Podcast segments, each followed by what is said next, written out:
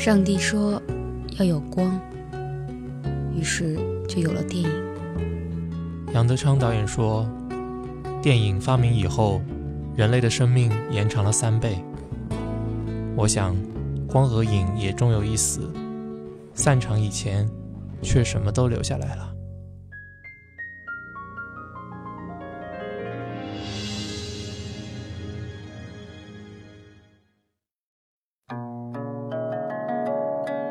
欢迎大家收听散场节目，我是舒卡，我是歪歪。嗯，大家可以在新浪微博上面搜索“散场电影”来关注我们的一些最近的动态。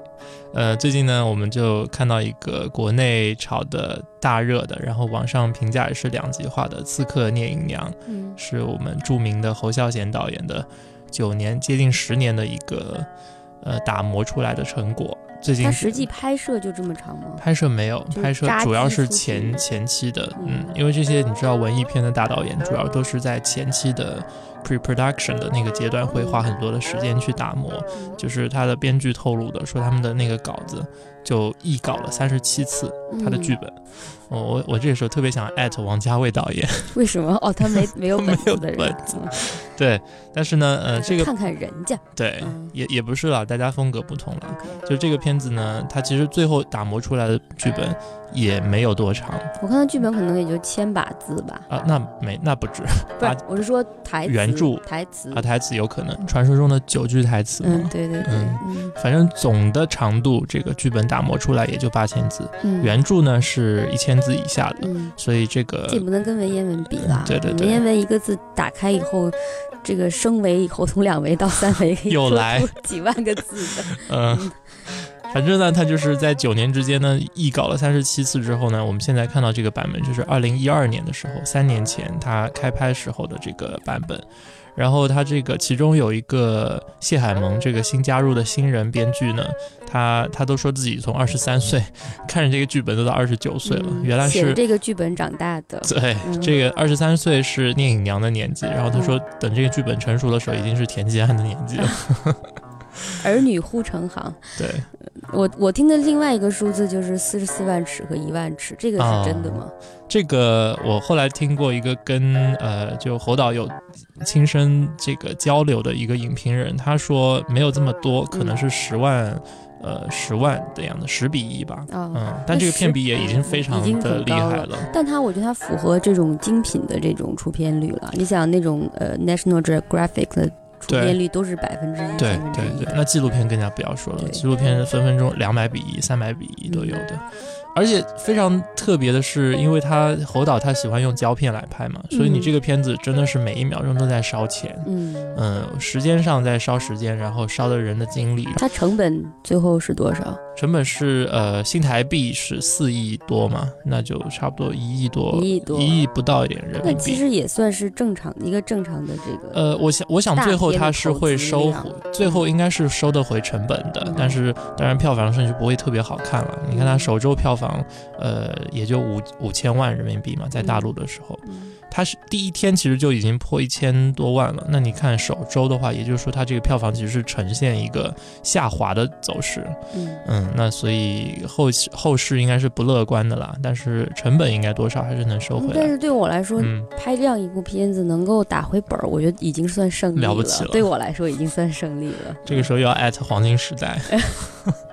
请问嗯你这每次都要黑多少人？嗯，然后他这个在香港呢，我当时看到他二十七号上映的时候，我也在想，哎，这个排片量这么少，只有基本上两三家戏院吧嗯，在上，然后我就想说，哎，这个不是应该是大片吗？虽然是侯孝贤票房毒药，但是也应该 也应该要排多一点。然后中国不是也炒得很就是很火嘛，就说这个是中国电影的什么一个良心啊，回归侯导回归大荧幕啊，因为侯导在大陆上映的这个第一部对剧院上院线的对对对，所以是一个突破吧，也算是。嗯然后后来我去了香港看了之后，我就觉得就了解为什么 院线这么没有信心，这么只排了两三场。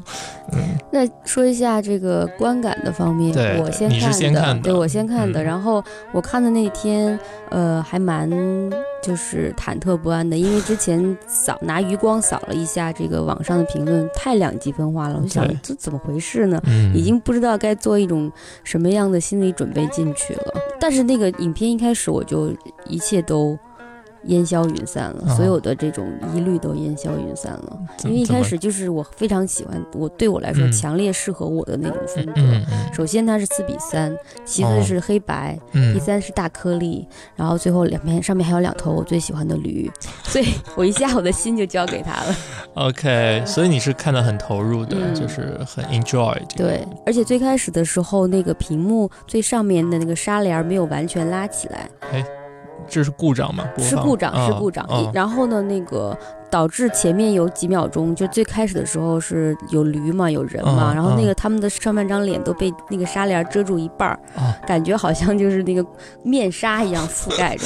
我天呐，还有舞台效果，观众就嗯开始小声窃窃私语，然后这时候那个纱帘慢慢的卷起来了，我想还挺有戏剧化效果。新媒体了，对多媒体对然后就非常好了。那那场其其他人看怎么样？你看的是很开心，呃，我是非常投入的，我基本上没有嗯余暇去呃嗯感知一下周围的人是什么状态。嗯嗯，呃，我唯一知道的就是可能快结束的时候，我右边的男生摊了两摊了摊手，就表示嗯没看懂，就我跟他 对跟他女朋友 so 对，然后其他的我就没有没有感知了，而且我们那场人也不是很多。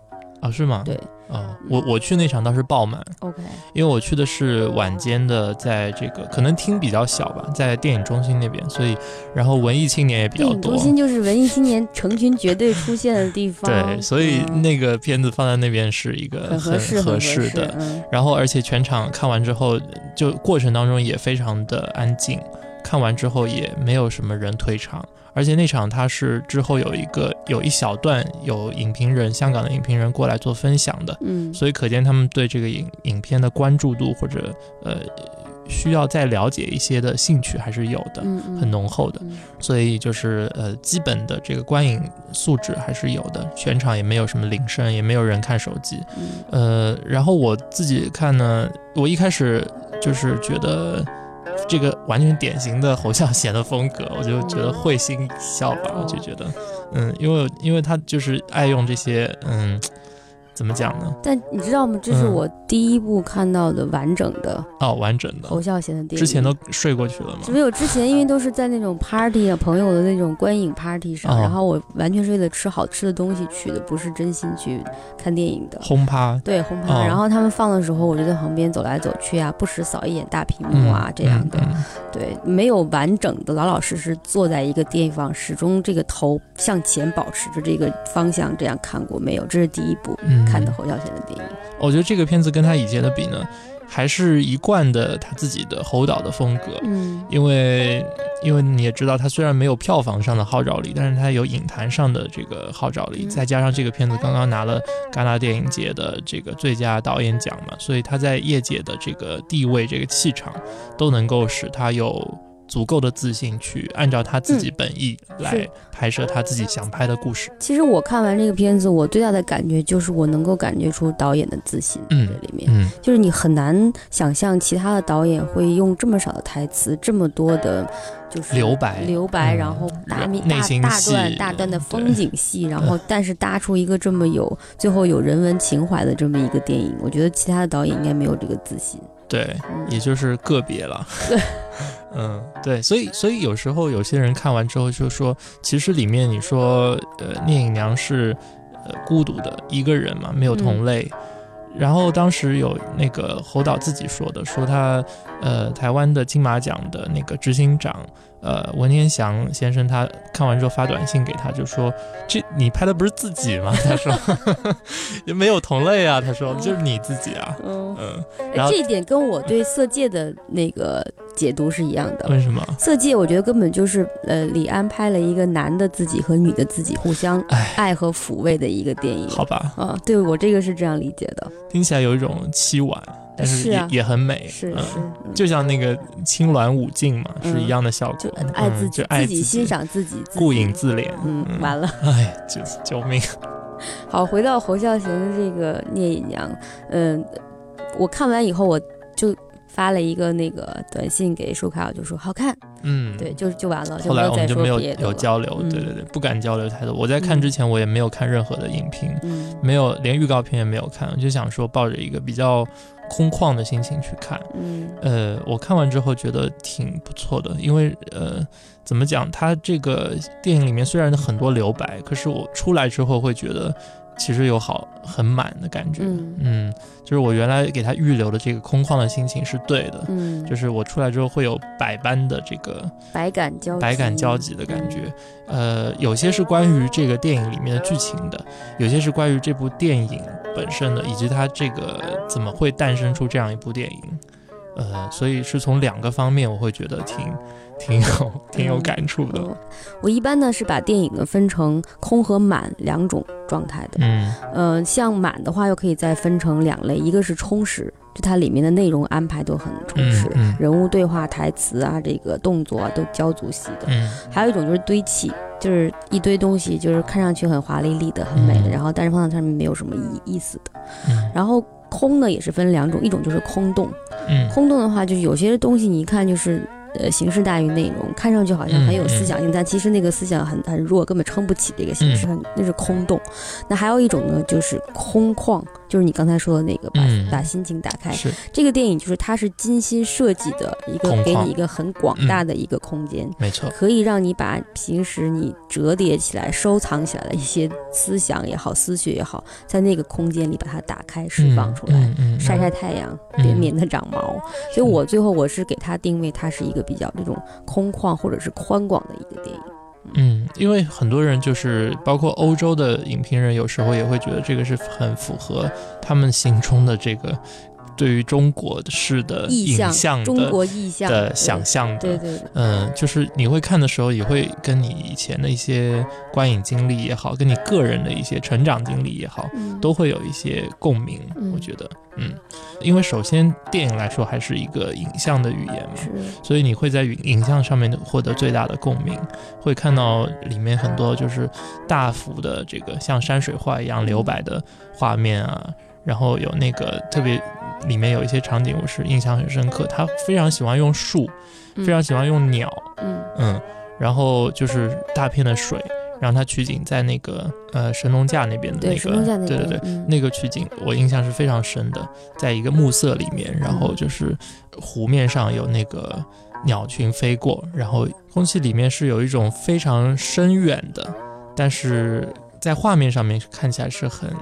哎，我不知道怎么讲。是在诗朗诵了吗？已经没有。我觉得他这个片子呢，基本上就是把两种东西结合在一起，一种是自然景观，而且是那种完全没有被现代社会所这个，我不是说污染吧，没有被现代社会所改造过的那种，呃，比较。中古的农业时代的中国的样子，嗯，尽量的给大家呈现出来，这是自然景观。那么还有一个呢，就是那个人文，就是它的文化，唐人社会嘛，所讲的唐朝的这个社会，他就用这种电影的印象给我们展示了唐朝的时候的人如何在中国的这片土地上山水之间穿梭，然后做他们自己的事情的。这点上，这点上，我觉得他做的是非常成功，做到了是吧？对，嗯，就是。呃，应该说靠着编剧的团队跟导演的团队、摄影的团队，对，尤其是摄影的团队。你举个例子，就是最一开始的时候，那个呃出字幕的时候，不是是一片那个夕阳余晖像燃烧一样在水面上，对对，还有几个一个鸭子在那个静静的水流上来回滑动，然后远处的树梢树巅上站着一只乌鸦，那个印象特别深，因为我使劲盯着那个乌鸦，我觉得是不是 K 上去的，为了让它好看 K 上去的。我是盯着下面那个鸭子，对着鸭。子，我盯着远处的那个那个乌鸦，然后过一会儿发现那个乌鸦在转头来回转头四处张望，过一会儿就飞走了。我心想妈呀，就这五分不到五分钟，三两三分钟这么一段，估计它可能背后可能蹲了不知道多少天，拍了不知道。几个小时才剪出这种两分钟这种，是的，是的，嗯，因为你要达到这个画面上你要的东西，跟一些临场的，就是乱入的一些东西的呃调和是很不容易的，嗯，包括那个你刚才说的那个，就是湖面上有薄雾飘来飘去的那种深夜夜晚的那个那个那个画面，然后后背景音还出来传来两声那个。吼叫声、吼叫声。我当时理解是，哦，是不是是不是老虎在叫？因为那个原著里面讲聂隐娘被他师傅教的可以去刺杀猛虎啊，什么山中猛虎什么的这个探囊取物。他是我想他是不是用很隐晦的方式讲他去杀虎去了呢？后来不是侯孝贤自己说那是牛叫。老百姓的耕牛在叫的时候，那已经不对了。那个时间点上已经是在后面了，他没有必要再去就回溯到之前的东西。但是就是我的想说的就是说，这个影像很丰富，它的每一点给你的东西都都有很多的解读的空间。对，嗯，这一点上我觉得是完全是要靠呃摄像在大量的这种采取景以后，才能够从里面真的是沙里挑金挑出来这种片段，然后连缀成这么。对，这么一个电影。对，他的摄影师李平斌嘛，是台湾一个非常有名的，呃，获奖无数的一个摄影师。他跟很多导演其实都有合作的，跟许鞍华导演有合作，《女人四十》，跟那个王家卫导演，嗯，那个《太阳照常升起》，也是看画面的一个片子。对于很多人来说，然后对我的很多朋友就跟我说，哎，这个剧情他们都不喜欢，但他们觉得画面是很好的，进去看画面已经值回票价了。是，然后我进去看，我说都不错啊，剧情画面都还是我喜欢的那种。嗯。所以无论怎么讲，我觉得最低的限度上，你都可以从它的呃这个画面上，这个有中国古风的这种效果上，还是得到一些审美上的情趣的。我觉得对，还有他这种精耕细作，还表现在除了呃这个影像以外，还有声音了。他很多都是实景取的那个声音，比如说衣服的那个袍子在空中卷动的声音。你说刚才说的鸟叫的声音，但这点我要批评他一下。怎么？因为，呃，他可能应该是没有实际的那种长期在农村生活的经验。他有几段是，呃，这个田季安在晚上跟大臣们讨论事情的时候，是晚上的场景。但他后景配的鸟叫声分明是早上的鸟叫声啊，就杜鹃什么的？这不是杜鹃，不是杜鹃，就是鸟的那个鸟在晚上它几乎是不叫的，因为很危险，会引来捕食者。它就算叫，要么它是受惊，受惊吓，然后啊就飞走了；要么就是好像在做那个做梦的时候讲梦话。那种呢喃的小声的嘀咕叫，但他那时候配的音是很清脆的，就一看是鸟早上刚起来那种清清脆的那种叫声叫声。它不是兴奋，它是要叫了以后身体热了以后，它才能够飞起来，对，它能够好好的飞。所以呢，就那时候就听上去对对我来说有点刺耳，就不对了。这个鸟就让我出戏了，嗯，这是这是我唯一里面在声音上面我找到的一个 bug。嗯，对啊，那你要这样说的话，我顺便把我对于一个声音的，呃，我自己也觉得有不好的地方了。有一点，我要先先吐槽为敬，就是呃，演员的对白上面，对白这个我们还会讲到了，但是我要先说一个不好的点，就因为里面的大量演员，因为都是台湾的演员，所以你要说出戏的话呢，他们那个台湾腔其实有时候会让我有一点出戏。哦，我反而没有这个问题，对，因为呃。其实我们也只是下意识的认为古人应该讲一口流利的带朗诵腔的普通话，但是并不是的。古人指不定是说是，尤其是唐朝人，指不定说什么腔呢。所以他他其实用什么腔调讲话，我真的是并不是很对我很大的干扰的。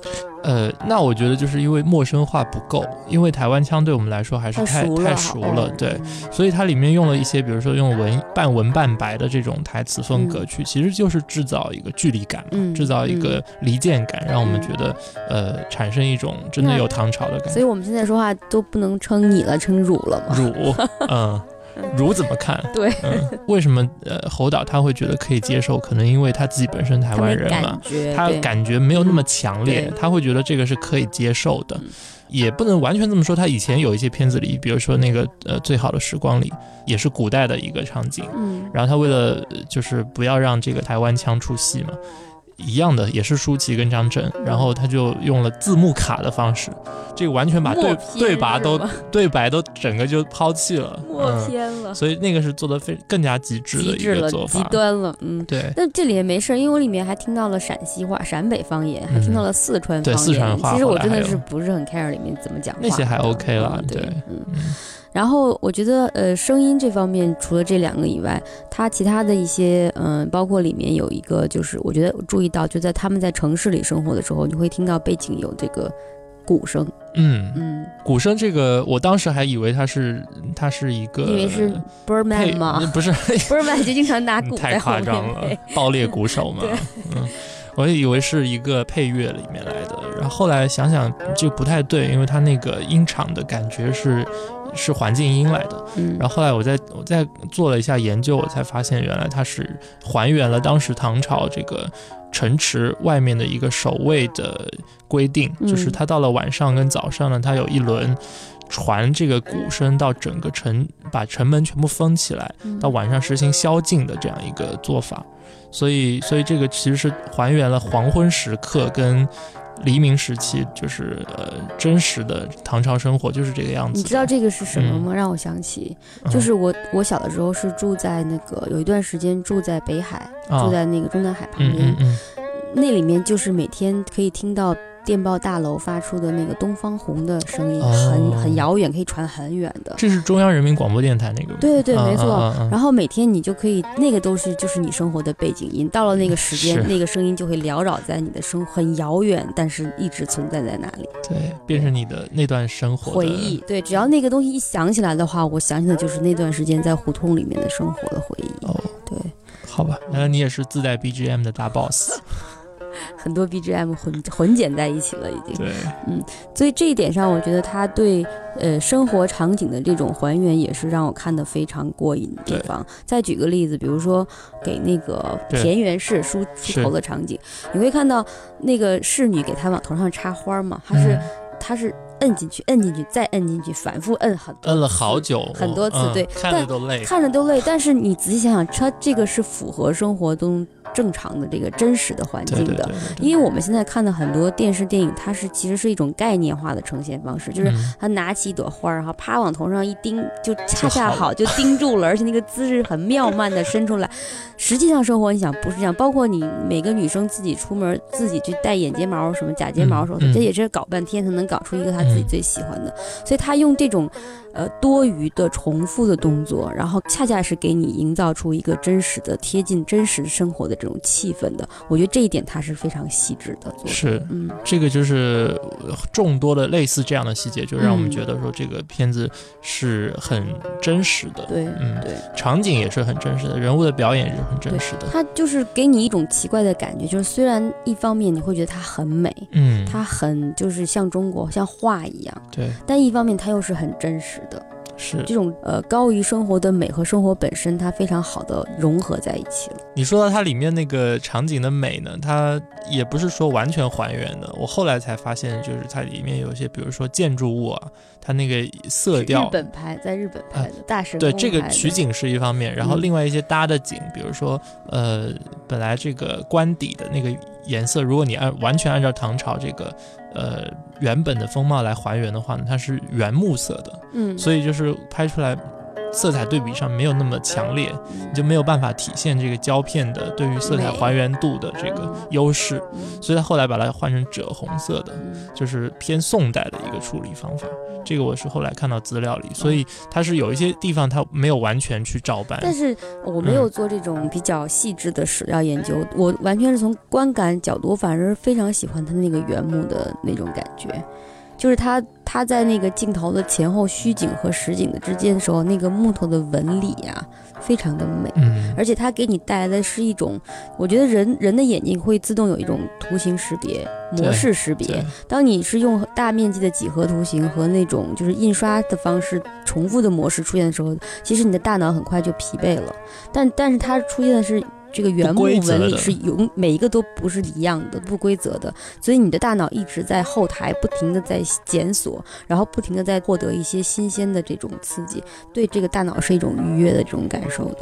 嗯，嗯，我是个人，我也是非常喜欢，呃，这种就前后前中后景这样一个拍摄的方法嘛，所以在摄影上我真的觉得无可挑剔，看起来是很很，很很舒服的对，嗯。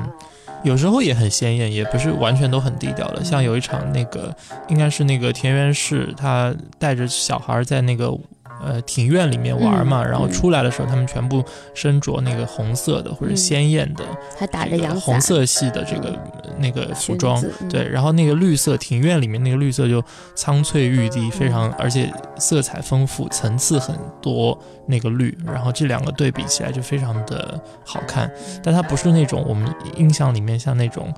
呃，你是想说张艺谋吗？哎呀，你怎么戳穿我？没有啦，《卧虎藏龙》也很鲜艳，但是它那个又是一另外一种华丽，就是不一样了。嗯，那讲完这个颜色呀什么的，呃，我觉得里面的对白刚才说了，我们说很少，然后你也说了有口音的问题，但是我还是觉得这个对白是非常。也是非常，在我看来是非常舒服的，嗯，因为，嗯，因为我们看电影的时候，长时间就习惯了演员在上面叨逼叨嘛，然后上来以后给你来龙去脉给你讲一遍，人物关系啊，他给你介绍一遍，然后说了很多废话，但是你实际想想，在生活场景中，没有人是这样说话的。我们生活场景中的语言是简短的，是破是破碎的，对，是破碎的。比如说我，如果我迎面看到舒卡，我不会说，呃，舒卡，你今天呃想有什么打。算吗？呃，什么是不会的？我就说，哎，都不会称呼他的名字，就会哎，呃，干嘛去啊？就是这种破的。然后他他可能就是会说，哎，就走了。对。但是因为我们在彼此生活中有很多信息已经交换过了，所以我能从他叹口气或者怎样翻个白眼，我能解读到很多信息。但在电影上，一般呢，导演怕。观众不跟戏不接戏，他给你解释很多，但在侯孝贤这里，你看到没有解释？是，他是希望你做足功课以后进去，就读完小说，读完那些呃关于唐朝社会的一些基本的了解以后，你再进去看的话，你会觉得嗯是这样的，比较比较好，这种这种表达方式会更。让你觉得不用花太多心思去了解人物关系，对你不了解也无所谓，反正他也不在乎。对，嗯，你要了解了，你就更加得到一些就是附加的信息，就像刚刚讲的那个敲鼓的那个例子。你没有在屏幕上面看到有一个话外音，或者说有一个呃爆更的一个士士兵在那边说说，哎，那个大家回家吧，就这个鼓都响起来了。嗯，这纯粹是说说说给观众观众听的，对，这就不符合他当时的现实。这个我们一下就会出戏。呃，那侯导他是很不屑于用这种方式的，所以既没有字幕卡，就字幕卡就交代一个时间地点，然后也没有一个话外音也好，或者叙事的，或者借里面的人物角色来把一些人物关系给说清楚，嗯，而且。很关键的一点就是关于《聂隐娘》这个片子这个特别的例子来说，它其实很多地方是说清楚了，但它后期把它剪掉了。就拍的时候是拍清楚的。对对，就尽管刚刚说的那个剧本只有八千字，它其实拍的是拍了很多的，后来是把它剪掉了。这个你让我想起来，因为我那个最后走的时候，我还特意留下来看了一下字幕表，嗯，然后看到看到演员表的时候，我就。疑惑了，我心想，难道是中间我 black out 了？我中间有晕过去吗？里面有很多人呢，这里面有八岁聂隐娘，有十三岁聂隐娘，还有魔镜者妻，就魔镜少年妻，他他老婆。他想他有老婆，他里面有老婆吗？没见到。原著里是有的。呃，你说的剧本原著里，对对对，那个唐人小说里是没有的。对。然后回来我我翻那个访谈，他说哦，里面还拍了那么一段，那么一段，还拍过他小时候怎么样被他师傅去操练。那那几段，但是都已经剪干净了。他根本就不是把前面黑白那个里面他怎么成长的那个全部都剪了，嗯，就剩下那一段了。对，嗯，所以我觉得，呃，你可想而知，现在再回头看，我可想而知，在里面他有大段大段的这个对白也好，成长经历也好，事件也好，他其实隐而不发的。对，折叠起来，对，折叠在里边的。但是这个区别呢，就是在于大家一定要去分辨这个东西到底是他把它隐藏起来，还是说这个故事线本身不完整。我觉得这两件事情是很不同的。嗯，一个是你整条线其实导演烂熟于心，里面所有的演员、所有的剧作的创作者也好，其实都是非常明显。他只是把中间的很多部分给它遮好了，但他们互相之间是连接着的。嗯，但是这个就不同于说你这个剧本本来就不完整，或者是东拼西凑。凑的这个东西出来呈现的效果是不一样。它可能这里面也暗合了那个引字了。对，就是你像中国人画龙，他不会给你画一条龙吧的跟个泥鳅一样吧在纸上，他是把它画成云中龙。对，它总是有云遮遮掩遮遮掩掩把它，但是它让你有一个想象的空间，它是怎样在云里面蜿蜒盘旋的。所以从这个意义上讲，就是侯导的这个《聂隐娘》是非常符合传统的审美，审美对，符合到连我们现在当今的中国人都已经无法理解了，因为我们的文化已经这个传承已经断掉了。对对，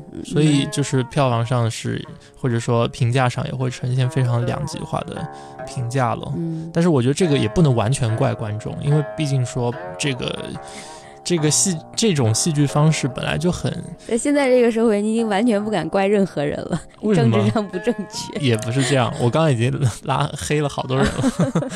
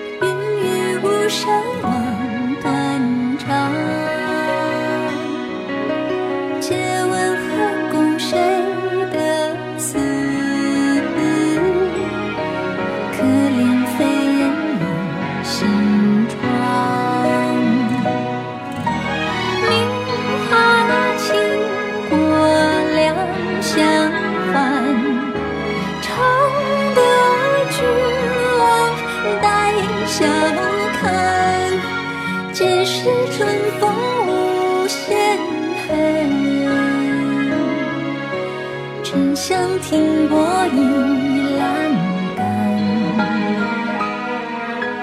皆是春风无限恨。沉香亭波影。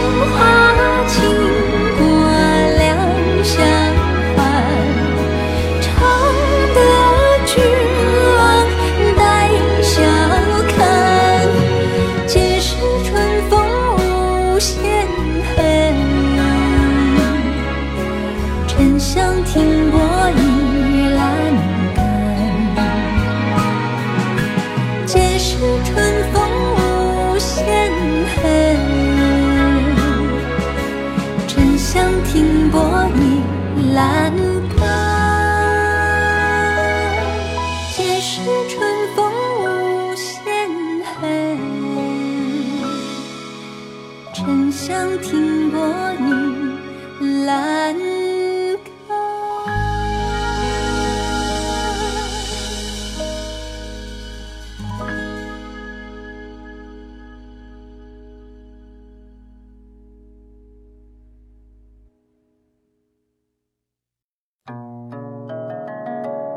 我觉得从如果你讲观感，这是很个人的感受了。就是，嗯，对我来说，首先是因为它唤起了我的很多个人的这种体回忆的体验。嗯，就我小的时候在农村长大的时候，看着猴岛长大的。没有没有，就是它里面的很多呃场景还原到什么程度，就是一下我能够回到我当时的那个境况里。比如说有一段，就是聂隐娘打架受伤以后，她就在那个一个人在一个荒草。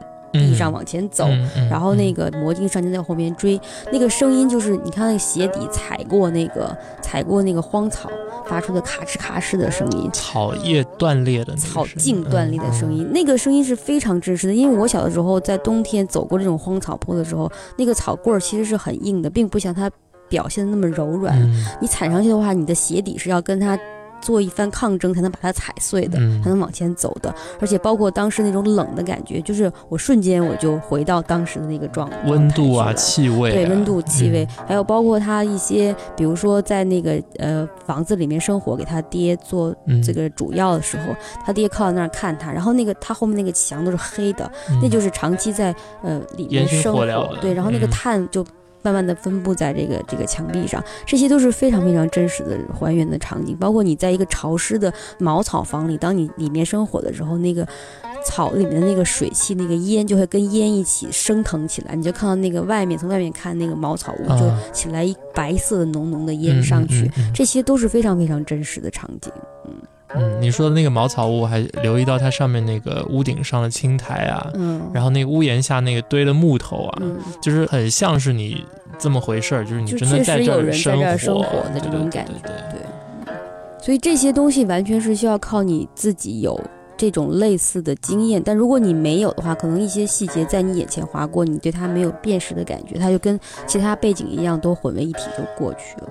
还有就是今年以来也看了很多这种唐朝的这种怪异小说，看了好多《太平广记》，就完全就是讲这些呃修道人呐、剑仙呐、修仙的这些人的这个故事。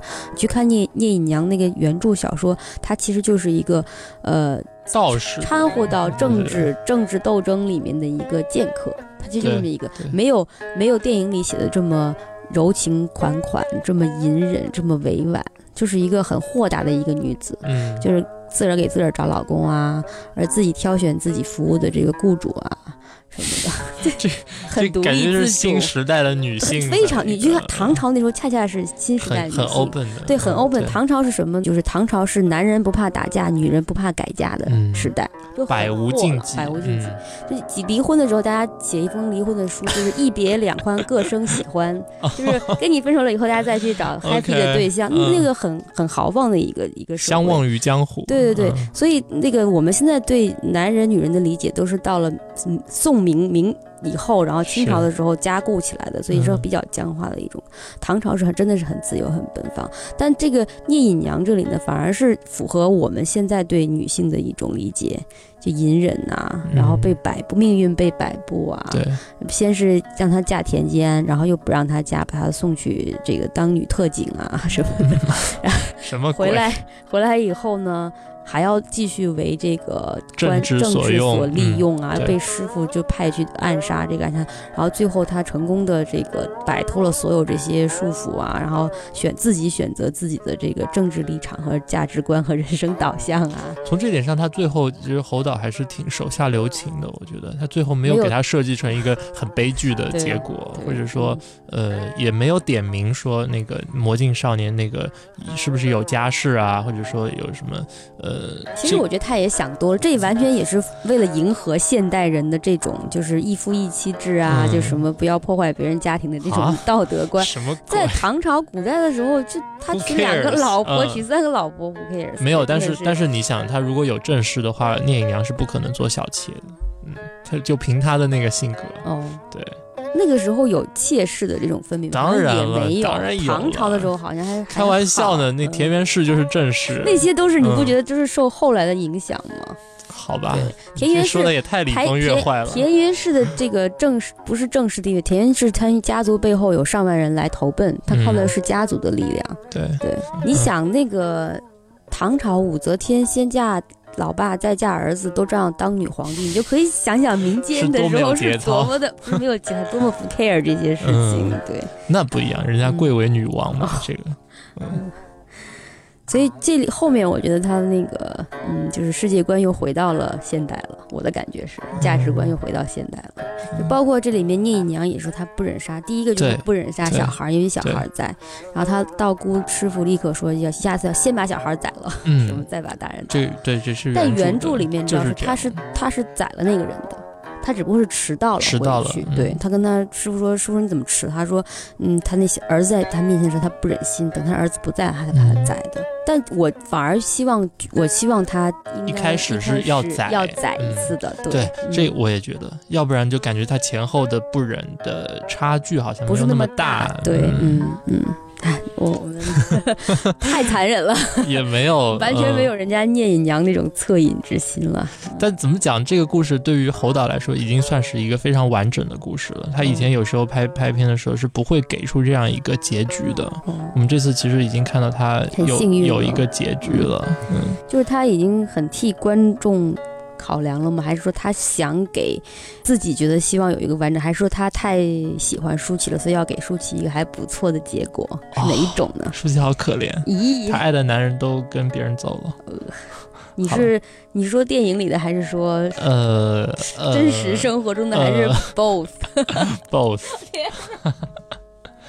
那我们讲了比较多，嗯，舒淇，其实这里面那个张震也是另外一个，就是侯孝贤很。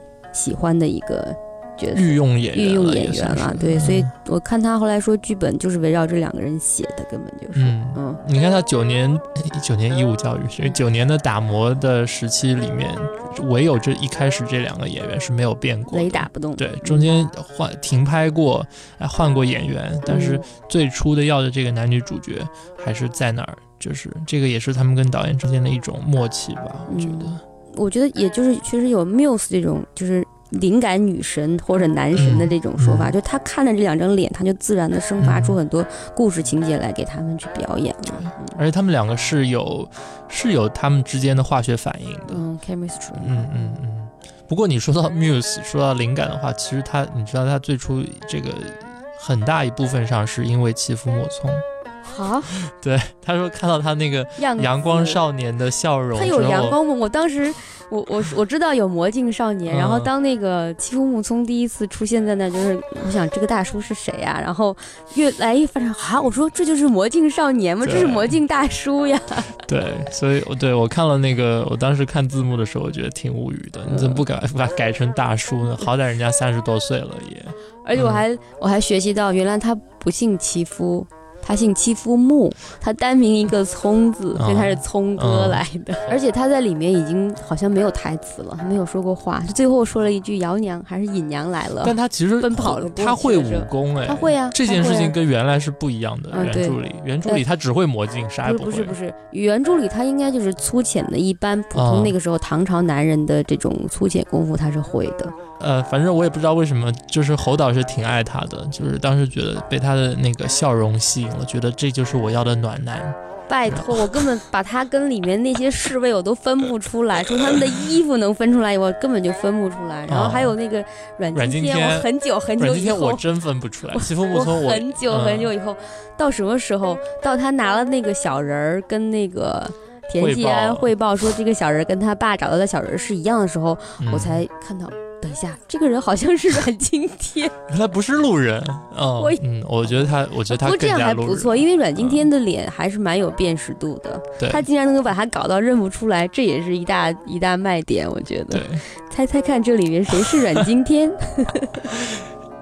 现在变成反其道而行之了，变成把那个颜，就是遮起来是各种隐，就是聂隐娘这个隐，各种隐，阮阮经天也隐藏起来啊。这个地方还是挺暗合的，它里面好多地方就是为了显示他要隐藏隐藏这个这件事情。然后其实导演也一直在强调嘛，他一直在说“隐”这个字，然后说。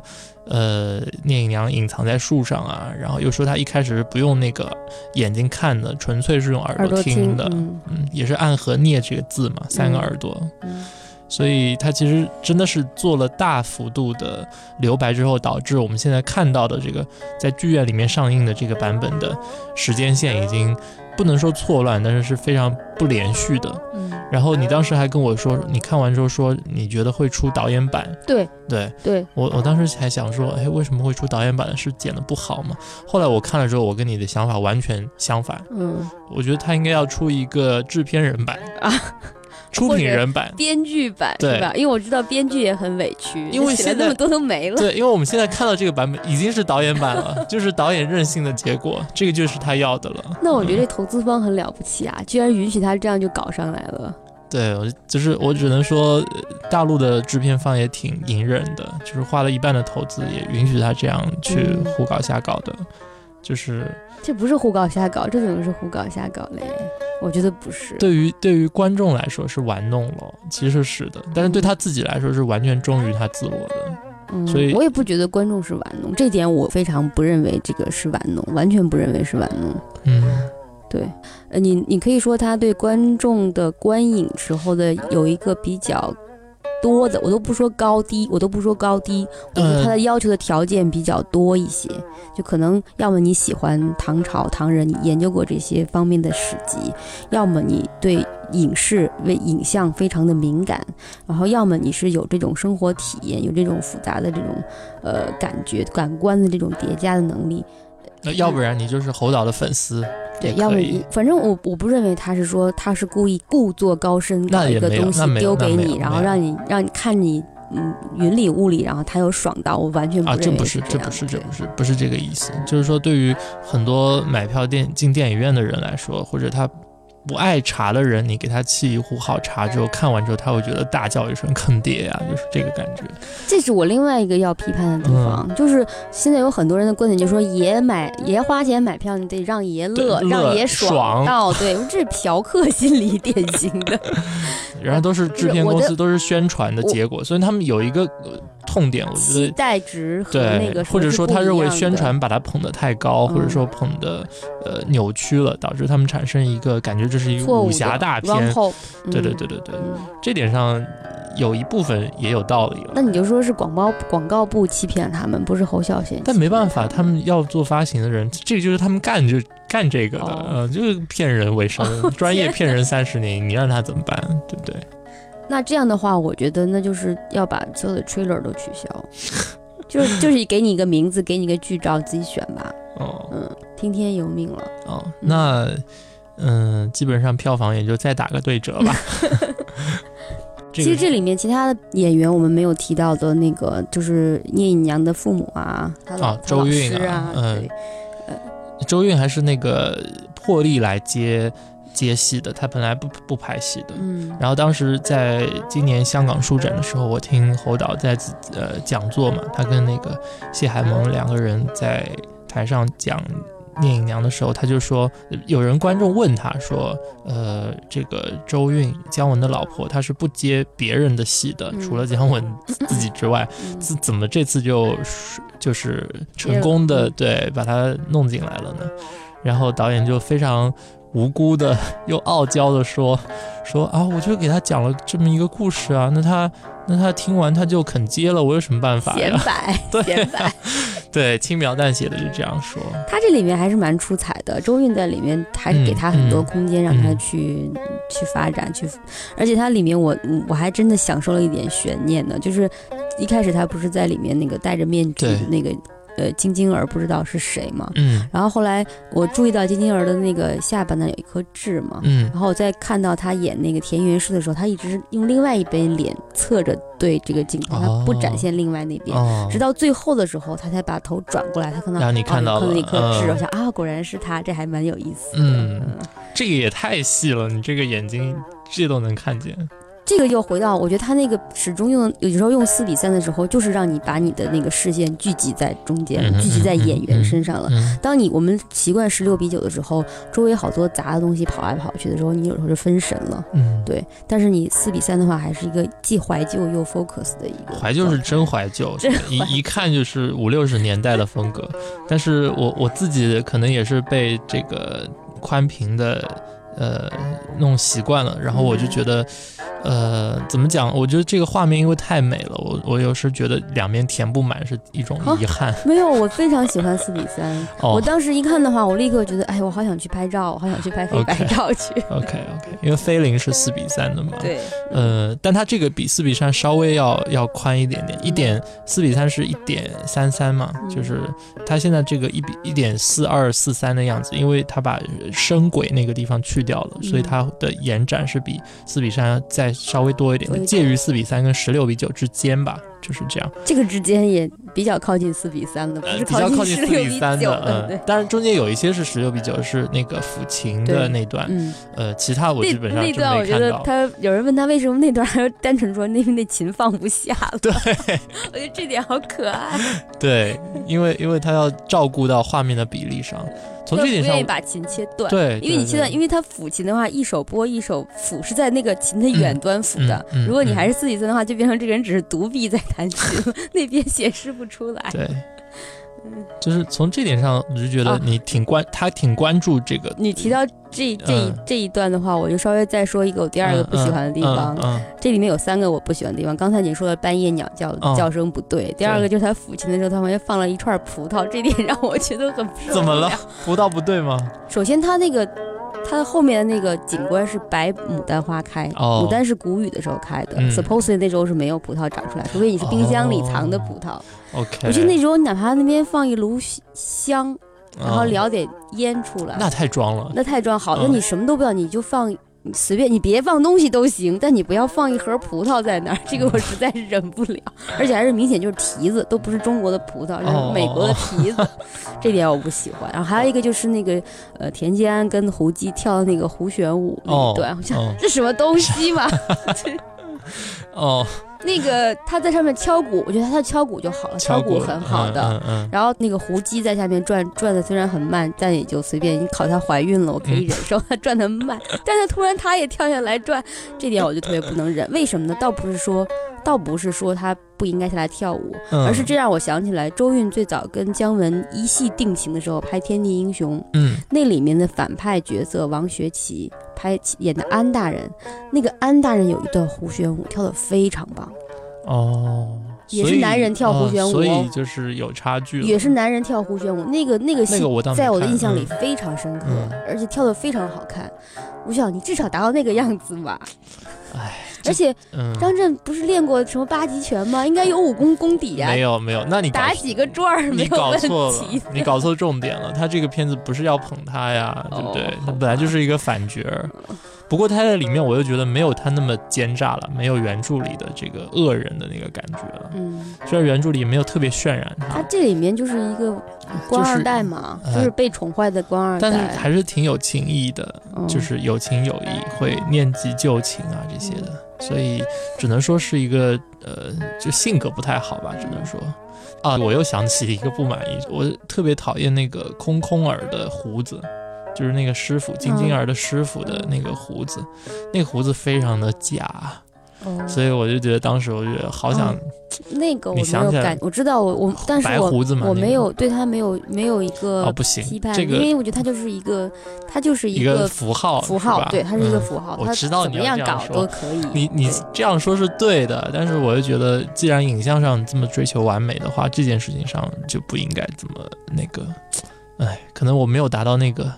见山不是山的境界吧，就是你要在这个到后来又要应该写实和抽象之间自来回自如的切换。那我没有没到那个境界。嗯嗯，你再比如说他父亲，呃，聂隐阳的父亲聂风。哦，那个聂风，聂风 风云了，没有没有。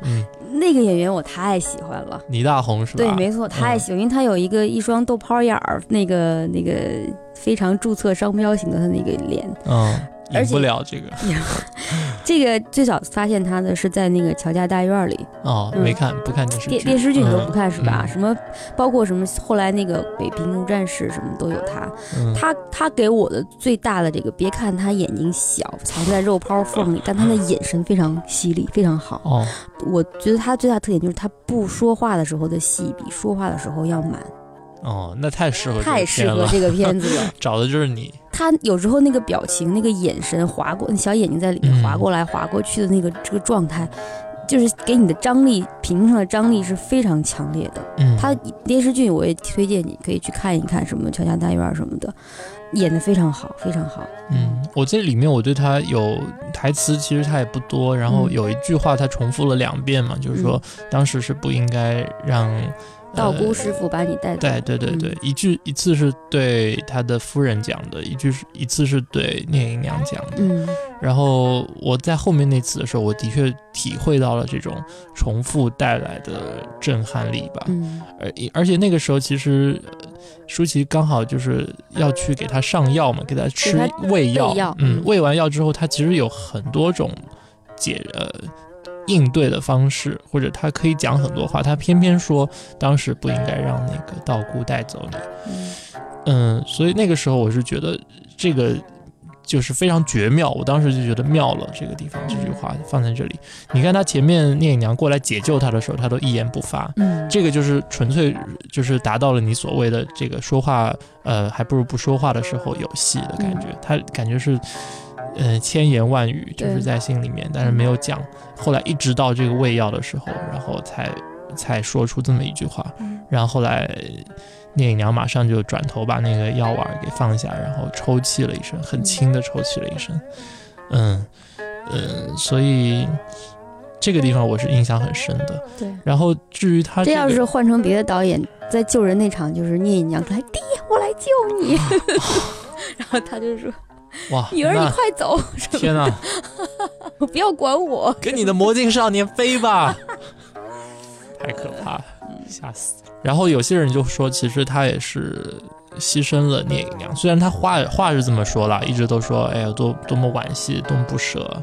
嗯，但实际上你看，他也跟田季安去报告他的行踪啊，然后就是也是算是一种通风报信吧，然后也这也是从现代人的一种伦理思考去思考。那个时候有点像你如果理解后面看日本的那些家臣的那种，嗯什么叫家臣？就是我我们家，全家嗯，从生性命都是对是老婆孩子全是献给献给这个主家的。也是，对、嗯我不管，我可能个人道义上有这个不能不能接受的地方，但是你让我干什么，我就得去干什么。你让我去送死，我就去送死。嗯你我的女儿，你作为什么政治筹码、牺牲品，那就是就去牺牲了，毫嗯没有二话的，她就是一个家臣嘛。但最后聂隐娘她摆脱所有这一切，嗯就是我不再卷入到你们朝廷和地方之间的这种政治角斗之间了，我选择我自己的生活方式，我选择放弃，我选择这欺个。负木聪我。喜欢欺负木聪，等一等，怎么变成这样了？画风不对啊！因为你记得吗？最终那个虽然是个远景，但他笑了嘛，啊每个人都说啊，到最后聂隐娘笑了，什么很开心那种的。所以我前面才说说侯导还是手下留情了嘛，嗯，不像他的风格，嗯，可能最后就慈是，悲了。人到了一个年纪以后就开始慈悲了，嗯，嗯，慈悲为怀。可能他也放下了，他到最后也是觉得是一样的，对对对，无 无论最后的结尾是什么，嗯，这次呢，很多抱着看一个武侠大片的心态去看的观众，可能都会挺失望的，因为它跟我们之前，呃就是包括像《卧虎藏龙》那样的，或者嗯甚至是英雄啊、十面埋伏啊这些东西都差很多。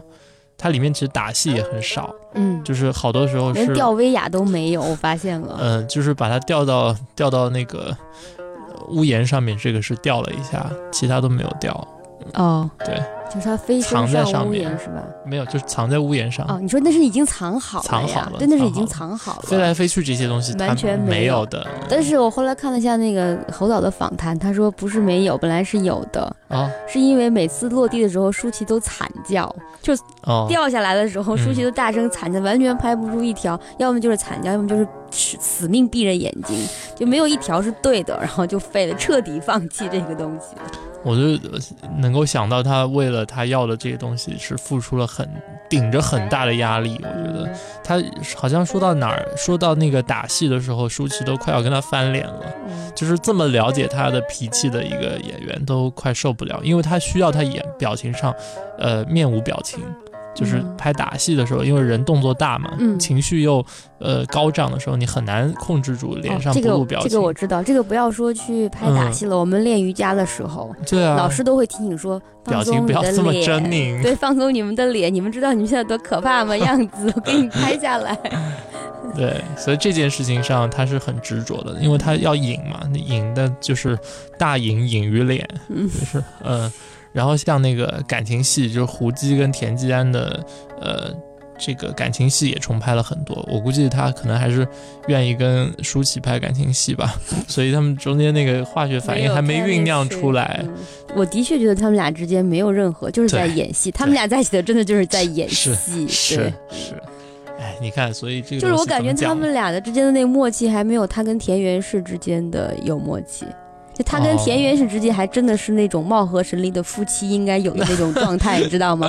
就是他在那儿梳梳头梳妆，然后他闯进来了，先说那个谁滚出来，那个那个太监就从那里面慢慢走出来了，然后他就跟他说，嗯，不要再发生那个活埋的事件了，其实就是在下达刺杀暗杀密令嘛。所以他其实是知道的，说他是就是他自己是了解他是什么人的。对吧？对啊，是啊，知道啊。当初就是因为他们家带着人来投奔他嘛，所以才娶的他嘛。他从一开始 day one 他就知道是他是什么样的人。对，但那个时候我都觉得他们俩夫妻之间有一种默契，就是你要替我去干这些 dirty job 这种的。但是他反而跟胡姬之间，我觉得没有没有丝毫的那种。情感完全没有，可能已经尽力了。之前已经费了好多胶胶卷了。因为侯导他的方法就是不不停的拍嘛，你就是他不导，他不讲戏是吧？不给演员讲戏的。他不不喜欢演员演戏，他就是他就是想让他表现出你已经融入到这个角色里面了。你现在就是在这个场景里，这个场景就是当时的场景，然后你就是演，我就是拍拍的不满意就接着演。哎，这个时候又又想起王家卫导演了，这还挺像 哦。说起王家卫，用我刚才说的那个空与满的那个 category，你知道吧你要说一代宗师吗？不是，我是把它填在满的里面，满的里面那个堆砌的那个 category 里面。这么糟？对，我真的觉得好堆砌。嗯。他是很满了，但我倒也没有觉得是堆砌。但我在我看来，我可能我对他感受力差一点。你觉得一代宗师堆砌吗？呃，一代宗师算这里面好的，算它里面最好的一个了。我觉得是跟他以前的比。嗯嗯，就是我觉得好多中国的导演，他最后反正都爱沾一沾这个武侠的呃这种题材嘛，但是最后大家出来的。那个，你看李安的《卧虎藏龙》是那样的，对。对，出来的这个观感是很不同的，这也是一件有趣的事情，大家可以做一个比较了，就是，所以你觉得这个片子最后它是它的落脚点是在什么东西上？是讲我们所谓的情谊的，呃，中间不能两全啊这件事情，还是说只是纯粹讲一个青鸾舞镜啊，讲一个孤独的故事，还是说，呃，像它包装的这样讲一个侠客的故事？诶，还是说这个都有？其实我我我其实这点上恰恰就是想到，我看完这个片子以后，再看所有那些之前的撕逼大战嘛，嗯嗯，然后我觉得这个这个电影恰恰是没有一个固定的一个结结论主题的一个电影啊。也是，就是它，因为留白太多了，你要怎么解读我恰恰觉得这个电影的非常好的地方，就是迎合我们这个节目叫散场。就这个电影真的是一个在散场以后才开始的节目，对，才开始的电影。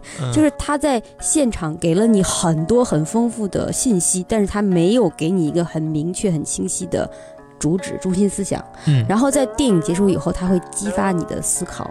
和反应，嗯，哪怕你觉得困惑，当你觉得困惑的时候，你也想寻找一个答案，这也是一种一种激发，嗯，所以我觉得这是一个非常好的，就是对散场以后才开始的一个解读，解读一个例子，代表这样的，嗯。然后我觉得最好玩的是什么呢？就是你连刚才说青鸾舞镜嘛，嗯，我觉得这个电影就是一面镜子。嗯，你看完以后，恰恰就照出来，反映出反映出你是一个怎么样的观影者，观影者，或者你是怎么样的一个人了。而且你看，他要把这个社会都映照出来了。然后我看发现以后，就是撕逼嘛，就是喜欢的和不喜欢的，嗯，然后还有看得懂的和看不懂的，对。然后这个看得懂之间的还要再撕，为什么呢？有人认为你看你根本那个不叫错的，对我才是对的。就是每一个人都想。着急的要标榜自己跟别人不一样，获得了不一样的观感，或者是什么，获得这个中间的话语权。对，所以呢，我觉得这个东西是很好玩的。然后那个你就体会到这个社会的是什么呢？一种焦虑的就是什么呢？就是一定要把自己和别人区分开来。就体现自己的个性，标新立异嘛，体现自己的个性，生怕自己被某一个群体所就是标签化吸收了，或者融入在某一类，对被代表，一定要自己贴一个标签在上面。为什么呢？为什么这么这么焦虑呢？这个。我觉得电影里面伤感，就是说没有同类。她那个公主没有觉得自己在远嫁番邦，没有同类。对。然后这个聂隐娘也觉得自己没有那么老大了，也嫁不出去了，也不知道该怎么办，就也觉得没有。可能田季安也这样觉得，我就觉得。田季安我不知道，但是呢，你你会发现呢，这个。看完电影的人的焦虑是什么呢？恰恰害怕自己有同类啊，恰恰怕别人说自己跟别人，你跟谁谁谁一样，你这跟那个人一样，对，就是要急于把自己和别人区分开来。为什么？就是我的感觉就是现在自媒体这么发达，或者所谓的这种移动端、客户端卖，因为个性可以卖钱呀。嗯嗯，你的个性化做得好的话，你就可以变现呢。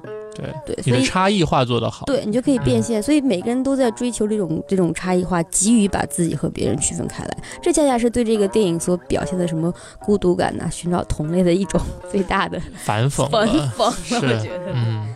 其实你看到很多人他喜欢的理由跟他不喜欢的理由，其实也是千变万化的。嗯，有些人纯粹脑残粉嘛，就是只要是侯导的我都支持，嗯，对吧？嗯。然后有些人他会说这个画对画面上我我我喜欢，或者有些人他会觉得，嗯，画面上也不怎么样，就是一个 PPT，比如说。对。所以这个每个人的看法不一样，而且我也的确看到过不同的对于剧情上面的解读啊。有些人说胡姬是好人，有些说如果是设心机婊是吗？对。对对，因但你想，如果他不是好人的话，其实后来聂隐娘是不会对他手下留情，对，去救他。他救他是因为他说的那句话嘛，说我为隐娘不平什么的，替替瑶妻不平，对瑶妻不平，然后他一下就把他给打动了。是，切。那你有可能可能说，哎，sometimes naive。这个我觉得还有一个地方，我觉得比较有意思的就是，可能是我们上中学、上小学、中学一路以来，我们有一个训练叫做追中心思想。这个中心思想呢是很要命的。首先。一段文章里只有一个正确的中心思想，它是不允许存在多中心多元的。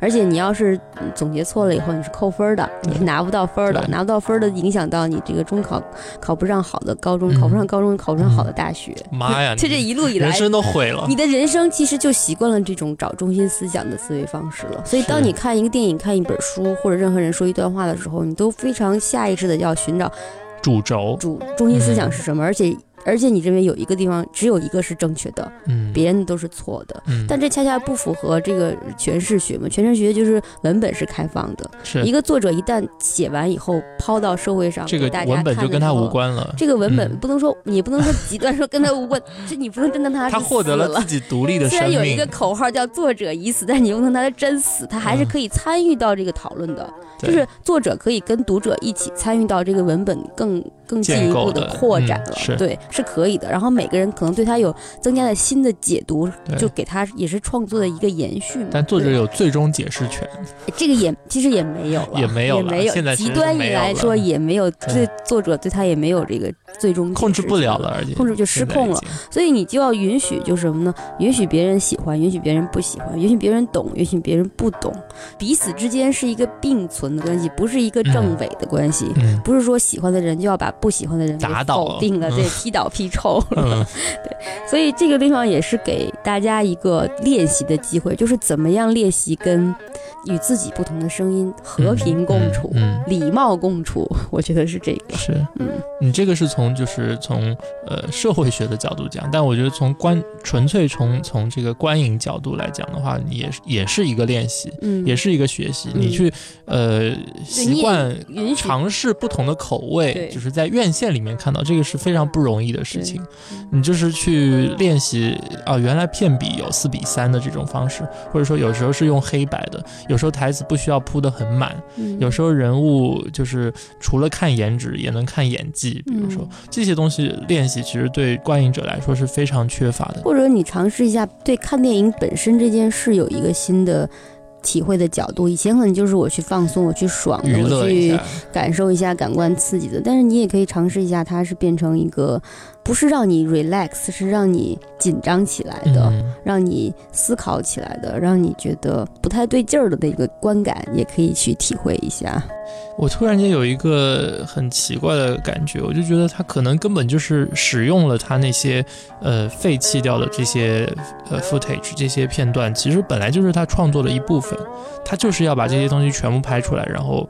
来成就他现在选取的这个一百多分钟，这个本来已经是他的过程了，这个对他来说没有遗憾，这是计划中的事情。就像一个你所谓的这个空的东西，他他曾经里面他是把它存放了好多东西，嗯，然后他把它一样一样放进去之后，他就一样一样再把它拿走，嗯，就是他曾经做完加法之后，然后他又把。又做减法，把这些东西都拿走了。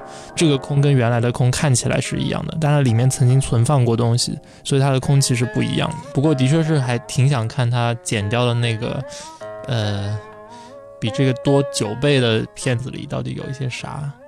嗯。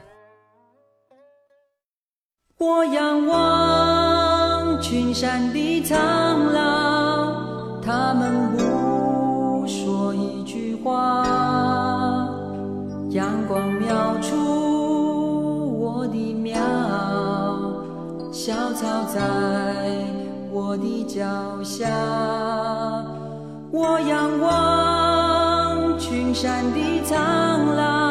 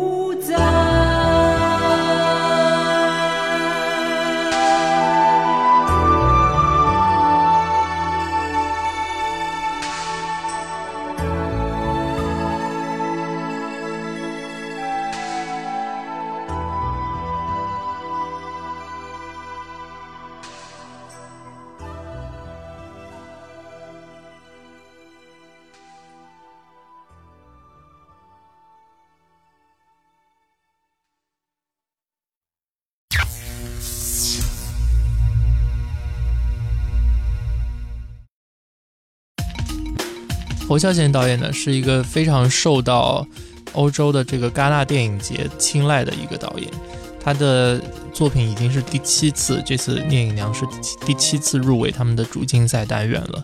呃，我这次想推荐给大家呢，就是《最好的时光》，这个是在二零零五年的时候也是一样入围了金棕榈奖的这个最后的角逐。那么它这个片子呢，有几个点是可以作为《聂隐娘》的一个补充的。首先，它也是当然一贯的贯彻了侯导的这种呃非常长镜头的，然后用一种无声的，呃，当然台词比这部要多了。然后这种叙事手法在里面，它是分成了三段，在台湾的故事。但是有意思的呢，就是它是在不同时期，有在日治时期的，然后也有在现代的，然后还有在就是比现在再早一点的时期的。所以大家可以在这个三段里面呢，就可以看到这部《聂隐娘》的主角张震跟呃舒淇。他们两个呢，在那个最好的时光里面是三段故事的主角，但是他们用不同的方式来呈现他们之间的这个戏剧张力了。然后这三段呢，主题呢都是以梦来结尾的。第一个叫做恋爱梦，第二个叫自由梦，第三个叫青春梦。那么在中间这段自由梦这里呢，大家也可以体会到，呃，侯导对于古装的一些细节上的执着。他对这个还原度啊，对于演员的演技啊，对于场景的这个气氛的烘托是非常在意的。那这部虽然我说它台词比较多，但是在《自由梦》那个里面，它完全采用了字卡的形式，就是连对白都没有。呃，所以这样可能反而能够让大家更加集中在导演需要呈现给大家的这样一个氛围里面，就不需要去在意他们说了些什么。然后大家也可以由此看到，在十年前，舒淇跟张震两个人在合作的时候，他们其实中间已经有非常强烈的呃戏剧效果和呃化学反应吧。所以最后还不是娶了别人，晕倒。